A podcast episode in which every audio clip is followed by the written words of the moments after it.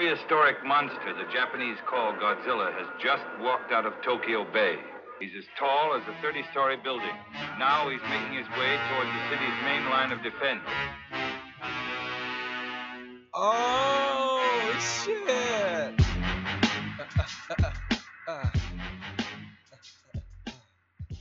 Muy buenos días, querido radio escucha de Noticias ñoñas. Sean todos bienvenidos a este nuevo episodio de este su noticiero matutino, donde en 40 minutos o menos quedarán Tikitaka Liz Taylors con toda la información que necesitan sobre el mundo ñoño. El episodio de hoy toma la semana de el 7 de junio al 14 de junio. Si esta es tu primera vez por acá, no dudes en seguirnos en Spotify o en Anchor, ambas plataformas que tienen este podcast. No, no alarguemos más el tema y vamos rápidamente con en la primera sección de esta semana, el Rapitín Matutino.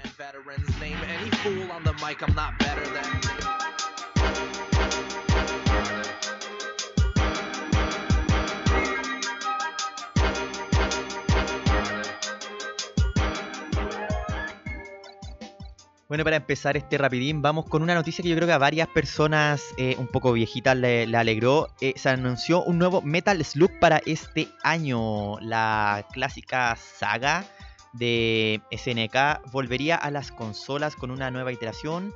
Eh, a esto es aparte de los juegos de Metal Slug que ya se han anunciado para este año que van a salir en tablet y en celulares, en consolas portátiles. Eh, esta nueva versión sería directo para consolas y no se ha anunciado eh, fecha para el estreno. Eh, por otro lado, pues, ligado también a los videojuegos, pero un poquito más alejado, Nintendo anunció las chalas de Adidas. No, al revés. Adidas anunció unas chalas de Pokémon que tienen diseño de Pikachu y que yo creo que serán la envidia de todos este verano 2021 cuando podamos ir a la playa, ojalá. Eh, aún así hay un par de noticias tristes con esta noticia. Eh, primero, las charlas solamente están en talla para niños y están completamente agotadas sin anuncio de que se vayan a recuperar el stock. Una pena, pero yo creo que acá en Chile, en Maze, es más que fácil conseguir chalas de Pikachu y también con el logo de Adidas, así que no le daría tanto color. Igual estaban a 20 dólares, un precio barato para un producto de la marca Adidas, que como conocida por ser caro. Todas las weas que tienen Pokémon además son caras, pero por lo menos estas chalas no lo eran. Por otro lado, Persona 4 llega a PC. La saga de simulador de citas slash capturador de demonios eh, llega a computadores. No se anunció fecha. Pero esto eh, entre que enfada y alegra a los fans de la saga en, en Nintendo, ya que el personaje principal de Persona 5 aparece en Smash Bros. Y todos están esperando que Persona llegue a la Nintendo Switch. Persona 4 es como el Resident Evil 4 de la saga. Ha estado en PlayStation 2, 3, PC Vita, PSP. Creo que está como en todas las weas posibles. Menos en consolas de Nintendo. Eh, Persona es una saga que empezó en PlayStation, así que es difícil que salga de ahí. Pero eh, la aparición de Joker en Smash Bros. 5 eh, ha motivado a los fans de la serie a pensar de que el, la saga podría llegar a la consola. Además de que Atlus había anunciado Persona, eh, que Persona, Shin Megami Tensei 5 para Nintendo Switch. Anuncio que ahí ha estado dando bote hace bastante tiempo y no se ha dicho nada al respecto. Por otro lado, eh, por el área del anime, se anunció un live action de Promised Neverland, este anime que mencioné hace un par de semanas sobre lo, los niños huérfanos que descubren un gran secreto sobre su orfanato. Eh, va a llegar al mundo de live action de la mano de Amazon, si no estoy mal.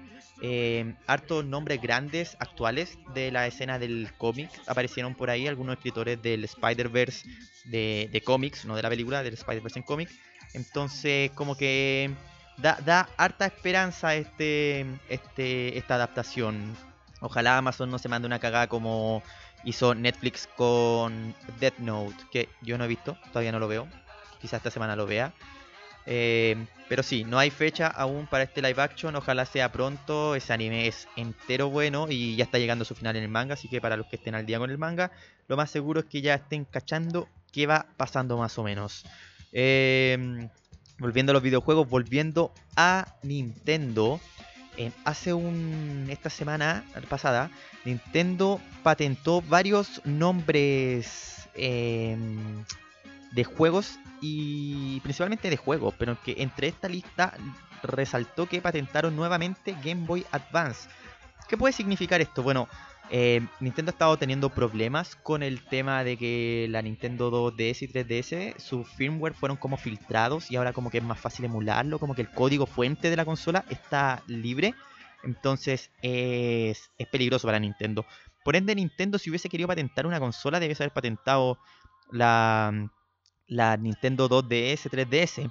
Aún así, decidieron hacer el Game Boy Advance. Entonces, ¿qué podría significar esto? Bueno, los fans más, creyentes, más esperanzados, dicen que puede ser que la Game Boy Advance vaya a llegar a la Nintendo Switch, ya que la consola tiene una sección de consola virtual donde uno puede jugar Nintendo y Super Nintendo, y se espera que quizás la consola portátil de Nintendo pueda llegar a esta a esta opción de consola portátil. Por mi parte me encantaría, la Game Boy Advance una de mis consolas favoritas, tiene algunos de los mejores RPG, el único problema es que muchos de esos son remakes de juegos de 16 bits, así que es medio complicado teniendo la Super Nintendo ahí, pero bueno, queda esperar, siempre, siempre está lo último que se pierde la esperanza, hay unos buenos Fire Emblem por ahí en esa consola, eh, Mario y Luigi Superstar Saga también es súper buena, así que esperemos que nos encontremos con una sorpresa grata siguiendo con los videojuegos, por otro lado, por, por, el completo contrario, con Sega, eh, de la nada, pero de la nada, absolutamente nadie, Sega, Alex Kidd, vuelve. Alex Kidd, para los que no lo conocen, fue la mascota original de Sega previo al lanzamiento de Sonic el Erizo, previo al Sega Genesis, en el tiempo del Sega Master System. Eh, Alex Kidd era su intento de competencia contra Mario, que no, no, creo, nunca alcanzó mucho logro y claramente no fue tan famoso como Sonic el Erizo. Pero aún así Alex Kidd eh, tiene su fanaticada, como dije el capítulo anterior, en Brasil el Master System es una wea así increíble. Entonces allá claramente este juego causó furor en su momento y seguramente eh, las noticias de este nuevo remake del juego no pasarán desapercibidos. Alex Kidd, esta nueva versión, es, un completo remake del primer juego. Tiene dentro de sí la versión antigua y la versión remasterizada con dibujos a mano, similar a lo que se hizo con. ¿Cómo era que se llamaba este juego? Eh, Wonder Boy 3, eh, que lo mencioné hace un, par de semanas también. Eh, con, un, con presionar solamente un botón podemos acceder al modo antiguo y volvemos al modo nuevo. Así que eh, yo en lo personal estoy emocionado. Nunca he jugado Alex Kidd antiguo, pero no dudo que sea un buen juego. Debe ser una cuestión súper buena. Así que me tiré motivado este remake y ojalá salga pronto. Eh, por otro lado, por el lado de los mangas de nuevo, tenemos el anuncio de que Chaman King vuelve con un nuevo anime. Chaman King fue un anime que se estrenó por ahí por el 2002, más o menos, eh, basado en el manga del mismo nombre, que salía en Shonen Jump al parecer, por lo que tengo entendido, el manga, o sea, el anime alcanzó al manga y tuvieron que terminar como que el anime con un final inventado para la serie que dejó a todos los fans así como que chucha, como que terminó muy de la nada y muy pencamente, así que eh, en este nuevo anime se puede esperar que se, se, se tenga un final digno de la serie, va a tomar los primeros 50 tomos del manga, ya que Chaman King siguió andando por mucho tiempo en Japón. Así que creo que vamos a tener toda la aventura principal que, teníamos y mucho más fiel al, manga. Así que eso a mí me emociona Caleta, me gusta Caleta Chaman King. Y ojalá vuelvan a sacar juegos de Play porque había un juego de Play de pelea de Chaman King que era filete, Pero estaba en completo japonés y no entendíamos nada. Em, una noticia un poquito triste es el fallecimiento de... Bueno, no tengo anotado su nombre, pero es el actor de la voz de Aku Aku. Para los fans de Crash Bandicoot, quizás reconozcan a este personaje como la cabeza flotante que perseguía a Crash. Em, lamentablemente su actor de voz falleció. Em, no, no sé bien por qué, no sabría si atribuirlo al coronavirus o no, pero lamentablemente este actor ha fallecido y se suma a, a, los fallecimientos de la semana pasada, que vamos a hablar un poquito más en la próxima sección sobre un nombre importante que, que falleció. Eh, y finalmente, una noticia que me enteré hace súper poco, así como antes de grabar este capítulo. Eh, Doom Patrol anunció su segunda temporada con trailer y todo. Y se estrena el 25 de junio, así como falta poco. Eh, esta wea también me pilló desapercibido, así como que está tomándome una tacita de té y de repente, ¡pa! Eh, Doom Patrol. Así que se viene Doom Patrol, temporada 2 en HBO Max, que no sé quién chucha tendrá esa wea. Lo mismo decía de Amazon y ahora M aquí. Em, pero sí, la semana pasada recomendé Doom Patrol o la antepasada. Y ahora con mayor razón, cabros, vuelvan a verla o veanla si es que no la han visto. Es súper buena la serie. Y esta segunda temporada se veía igual de piteada que la anterior. Así que em, no, no le pierdo la fe para nada. Eh, y eso sería el rapidín matutino de esta semana. Vamos con unos comerciales y volvemos con la siguiente sección. Recuerda que si quieres que tu música o tu producto suenen por, por esta sección, comunícate conmigo en nuestras redes sociales. Las redes sociales ya vienen. Tenemos a todos nuestros monos trabajando, escribiendo publicaciones para las redes sociales. Entonces, en cualquier momento, Noticias Ñoñas va a estar ahí al clic de un dedo, a un dedo del clic, no sé, eh, a la distancia de un clic en Facebook y en Instagram. Vamos con comerciales y volvemos con la semana ñoña. What's up? I'm about to try the new Dorito Shell Taco from Taco Bell. doing it and doing it and doing it well. Doing it and doing it and doing it well. Doing it and doing it and doing it well. I represent Taco Bell Dorito Shell. Doing it and doing it and doing it well. Doing it and doing it and doing it well. Doing it and doing it and doing it well. I represent Taco Bell Dorito Shell. Doing it and doing it and doing it well. Doing it and doing it and doing it well.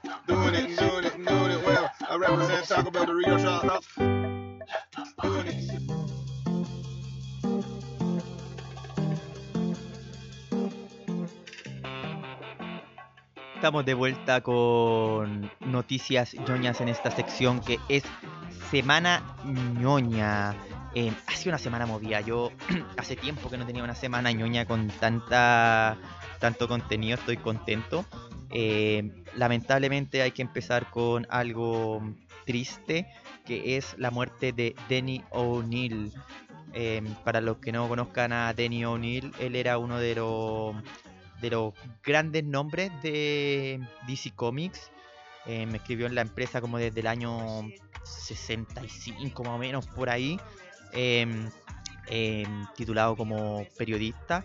Llegó por casualidad al mundo de los cómics luego de que lo recomendara uno de sus amigos que conoció en el diario. Y terminó trabajando en Marvel en conjunto con, con nombres como Stan Lee.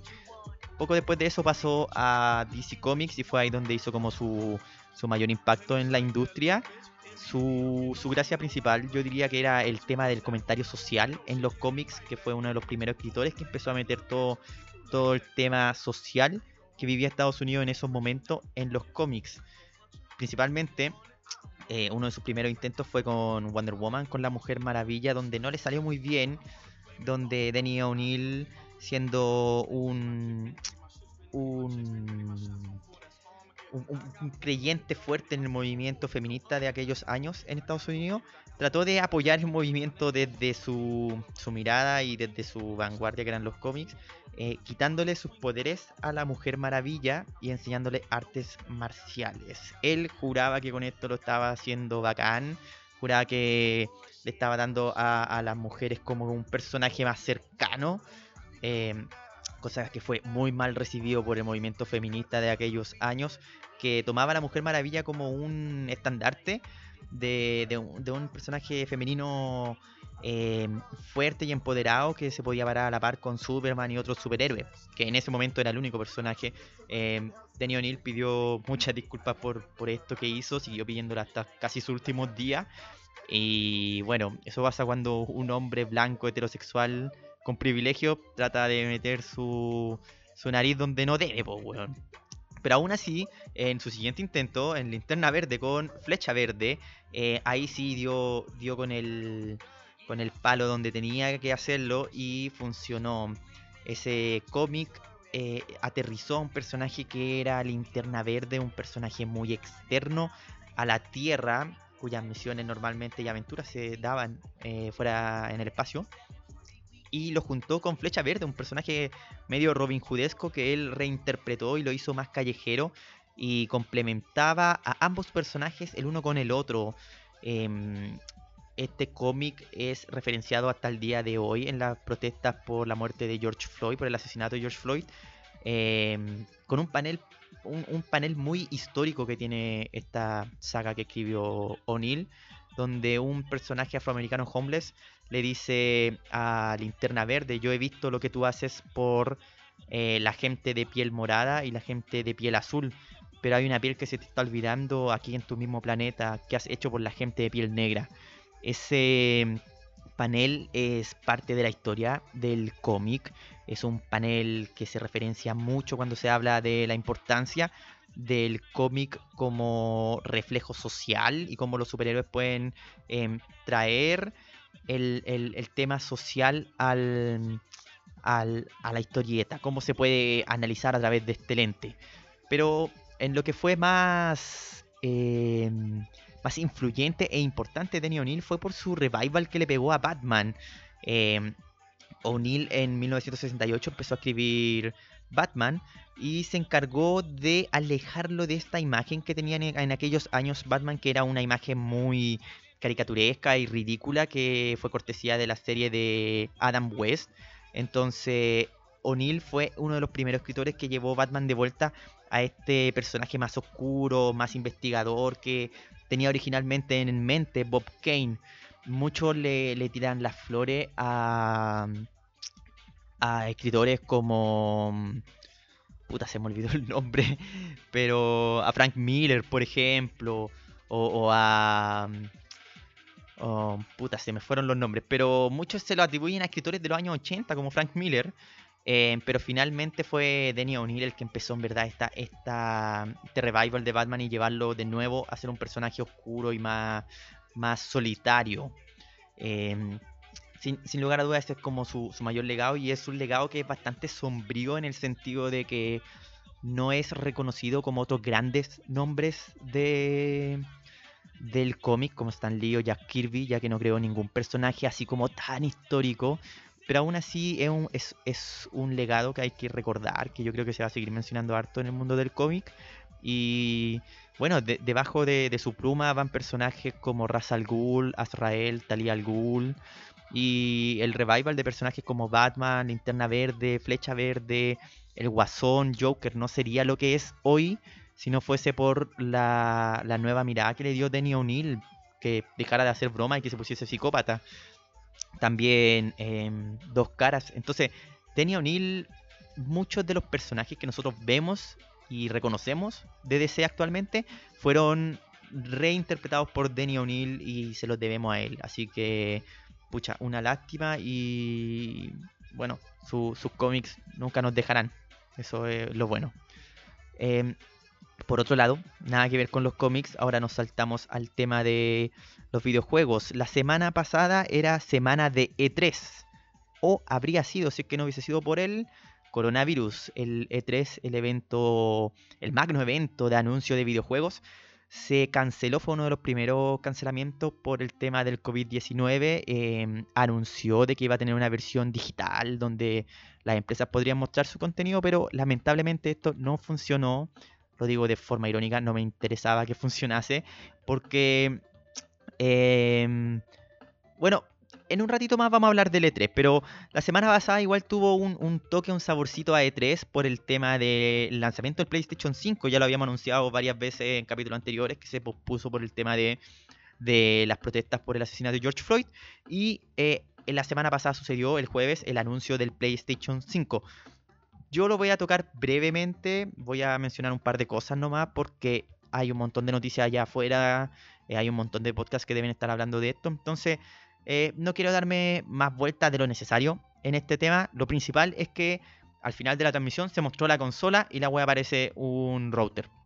Pero es bacán. Igual se ve bonita la consola de blanco.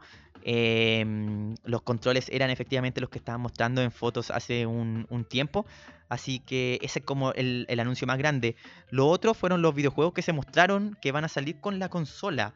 Em, yo puse acá los que son los nombres como más famosos y más importantes. Igual hubo hartos juegos que no los puse en la lista porque eran principalmente cosas nuevas, que van a probar nueva, nuevos motores en la consola, nuevos efectos, etc. Pero entre los nombres importantes que mencionaron en los videojuegos, tenemos GTA V, que le está echando la pelea a Resident 4 para ver cuál es el juego que sale más veces en, en diferentes consolas. Tenemos Spider-Man Miles Morales, que dicen que no va a ser una secuela del juego anterior, que es un juego completamente solo, standalone, que uno lo puede disfrutar así, pero por lo que tengo entendido, el juego anterior de Spider-Man terminaba como con un cliffhanger de Miles Morales. Entonces, no sé, no les creo, cabrón, no les creo. Pero se veía pulento, lo poco y nada que mostraron. eh, y el último Spider-Man fue filete, así como que dicen que es la mejor película de Spider-Man que existe el videojuego. Eh, Ratchet y Clank fue anunciado. Ratchet y Clank son básicamente las mascotas ya de Sony en este momento. Están desde el PlayStation 2, así que siempre es importante que salga un juego de ellos en una consola nueva de Sony. Eh, Gran Turismo 7 se anunció. Gran Turismo siempre muestra ahí lo mejor en gráfico y la mejor en la realidad que puede sacar el PlayStation. Así que tiene una fanática súper amplia y yo creo que deben estar muy contentos con este anuncio. Eh, se anunció Little Big Planet 3D. No se llama así, se llama Sackboy's Adventure. Pero yo le puse Little Big Planet 3D porque es básicamente un Little Big Planet, pero jugado en 3D. Es similar a lo que pasa con los Mario, cuando ahí como de Mario a Mario 64, una wea a la misma onda. Me gusta Caleta Little Big Planet y ojalá esta versión sea como fiel a los juegos en 2D de Little Big Planet.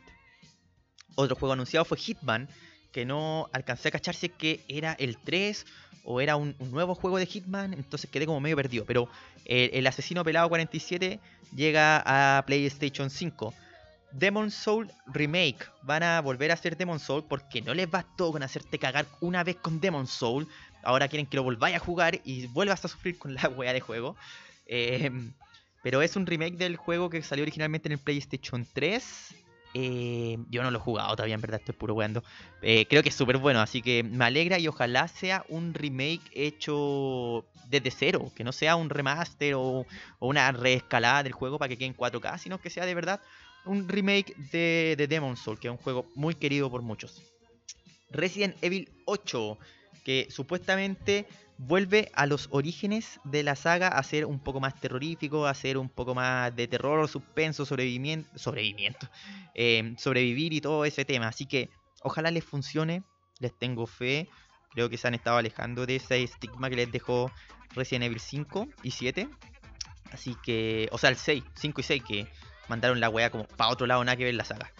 Eh, además, anunciaron Horizon 2, la secuela a uno de los juegos más vendidos y queridos de, del PlayStation 4. To- toda la gente que tiene ese juego me ha dicho que ha sido bacán, que precioso, que es muy entretenido, que es muy buena la historia, excepto dos personas, que son mi papá y mi hermano, que no sabían que tenían el juego.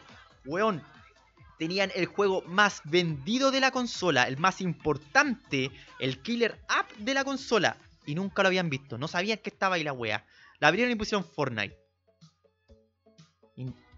No sé, yo quedé, quedé en shock. Eh, yo probé un poco el juego y sí, en verdad es uno de esos juegos que te demuestra como el poder de la PlayStation 4 y asumo que ahora en la PlayStation 5 claramente está hecho para eso, para demostrar toda la potencia que tiene la consola, que en lo personal yo no se la logro ver porque yo no soy mucho de los gráficos en los videojuegos, pero asumo que, que para aquellos que flipean con lo, con, lo, con gráfico, la PlayStation 5 debe estar así top notch. Eh, y una mención honrosa por mi parte, había un juego de un gato que caminaba como por un mundo post-apocalíptico con robots, que era como medio así como, como Blade Runner, pero con puros robots. Y el gatito caminaba por ahí, se veía muy bonito y después descubrí que era como de resolver misterios con este gato, así que eh, se veía simpático ese juego, se veía bonito. Eh, bueno, en resumen, eh, el anuncio del PlayStation 5 tuvo harto de contenido indie, tuvo harto contenido blockbuster, así juego connotado, eh, harto para niños, harto para adultos, tuvo por todos los lados encuentro yo, así que estuvo bien completo, fue un gran anuncio y eso nos lleva nuevamente a que no se necesitó el E3 y contrario a lo que dice el meme, yo creo que estamos preparados para esta conversación, yo creo que estamos preparados para decir que el E3 y que por consecuencia el periodismo de videojuegos ya no es necesario. Ahora, quiero aclarar, dejar súper en claro que por periodismo de videojuegos me refiero a este periodismo clásico de videojuegos, me refiero al estilo pato... No, no, nada que es patio, eh, al estilo Claudio PSX, que son como personalidades de los videojuegos que escriben, prueban, que los llaman para que prueben los juegos y la weá. Eh, pero vamos, vamos por partes. Primero, como decía, la semana pasada se suponía que iba a ser el E3, no fue por el tema del coronavirus. Em, no se realizó el E3 online que prometieron los organizadores y Sony fue una de las primeras empresas que lanzó sus anuncios y cara raja sin, sin preocuparse del tema del E3. Otras empresas han dicho que lo iban a hacer también, pero PlayStation se estaba jugando todo, estaba sacando su consola, mostró su consola nueva sin el E3 en temporada de E3 por un streaming culiado que hicieron ellos. Entonces, ¿qué significa finalmente para una empresa ir al E3? Bueno, así de primera, fácil, son 30 mil dólares en poner tu stand, en asegurar tu espacio, en invertir por ese stand para que se vea decente y llame la atención. Fácil 30 mil dólares. Una wea que para una empresa indie que está recién sacando su primer juego es inalcanzable, weón. No, tienen forma de poder llegar a este. Em, a esta a esta fuente de, exposición que es el E3 supuestamente. Entonces, claro, para, para empresas grandes como Sony o Nintendo quizá 30 mil dólares no sea tanto, pero ellos ni cagando van a gastar 30 mil dólares en su stand. Sus stands, a diferencia de, los stands que estoy mencionando, por 30 mil dólares uno consigue una mesita y un cartel que dice, aquí está mi juego, por favor, pónganme atención. Nintendo, Sony, colocan stands estúpidamente grandes. O sea, estamos hablando de la casa de Donkey Kong, weón, puesta ahí en el medio del, del piso de, principal del, del escenario. Y por otro lado, Sony, weón, la otra vez puso un helicóptero siendo recogido por Spider-Man. Esa weá no salía a 30 mil dólares. Flaco, créeme que no salía a 30 mil dólares. Entonces, las empresas pueden hacerlo, pero ¿por qué querrían hacerlo? Nintendo, Sony, Sony ya lo dejó demostrado, pueden cagados de la risa colocar su propio transmisión, su propio stream y tener la misma cantidad de visitas que tendrían en esas transmisiones del E3.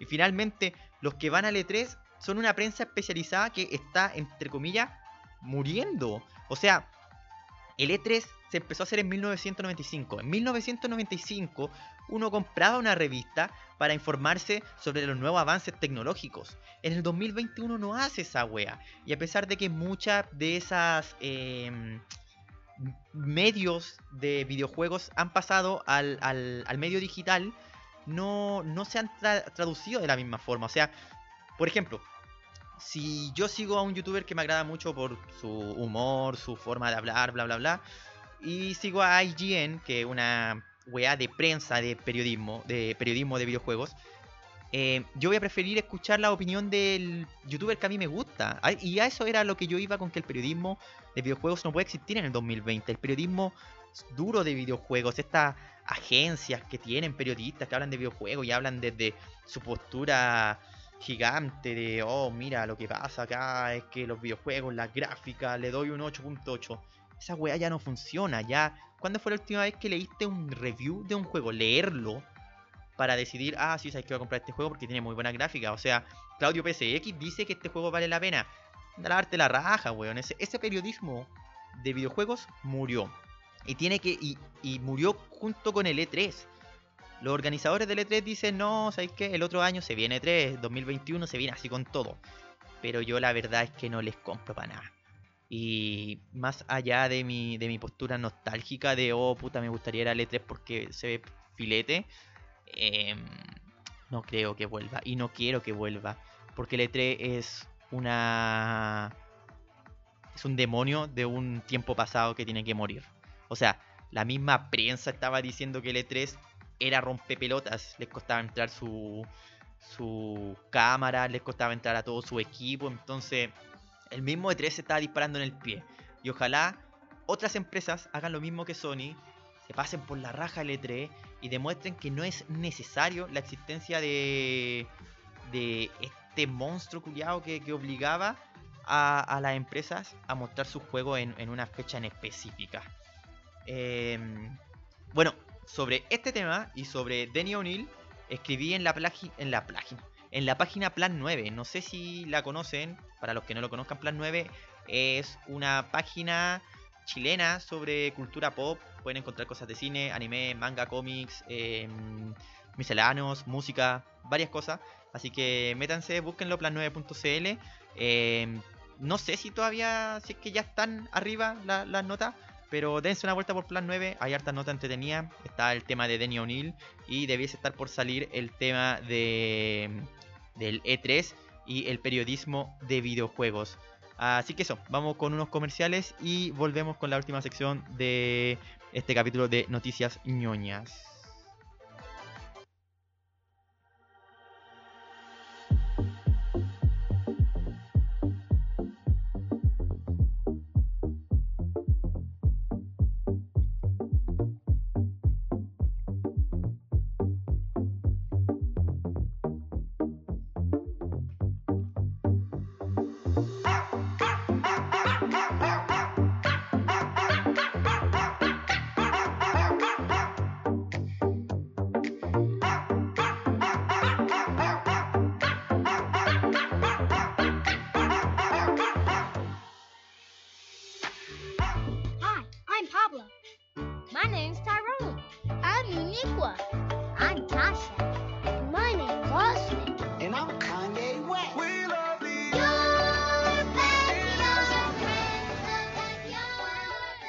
Estamos de vuelta con la última sección de este episodio de Noticias ñoñas. Les recuerdo que este episodio toma de la semana del 7 de junio al 14 de junio.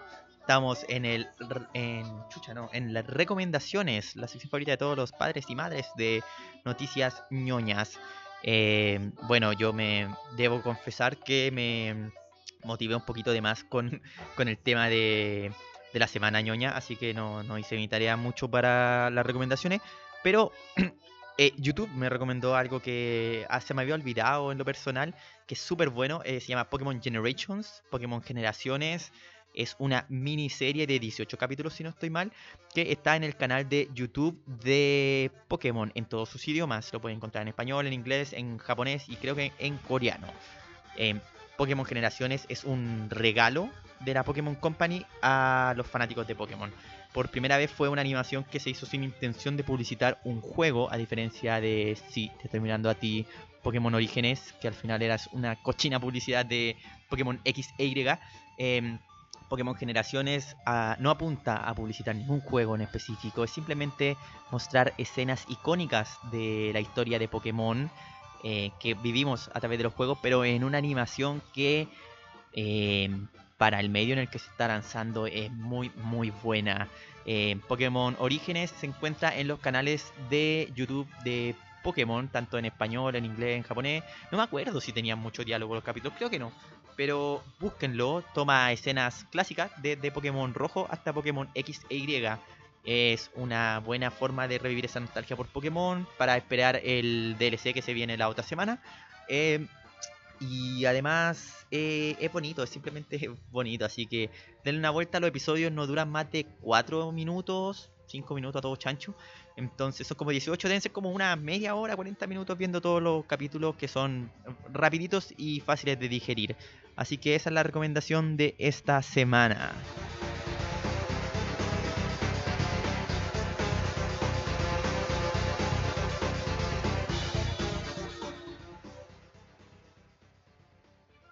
Bueno, y ya para terminar este episodio de eh, Noticias ñoñas, agradecerle a todos los que nos están escuchando, recordarles que estamos en Spotify, en Anchor, em, que nos sigan en estas redes sociales eh, slash streams. Em, tenemos nuevos episodios todos los lunes con la misma estructura que están escuchando el día de hoy. Eh, que más, ojalá que todos se encuentren bien en su cuarentena, que estén haciendo caso. Ya se fue Mañalich, ya ya se fue un, un bicho culiado de ahí, pero parece que el que llegó es igual de malo. Pero puta, eh, lo importante es que nosotros nos cuidemos y al final nadie va a hacer nada al respecto. Tenemos que cuidarnos, respetar las cuarentenas para que no nos contagiemos más y no contagiemos a otras personas. Eh, ojalá tengan una muy linda semana. Recuerden, revisen Plan 9 para enterarse de muchas otras cositas y algunas que se mencionaron en este episodio. Y nos vemos la otra semana. Así que, frutibesos. Time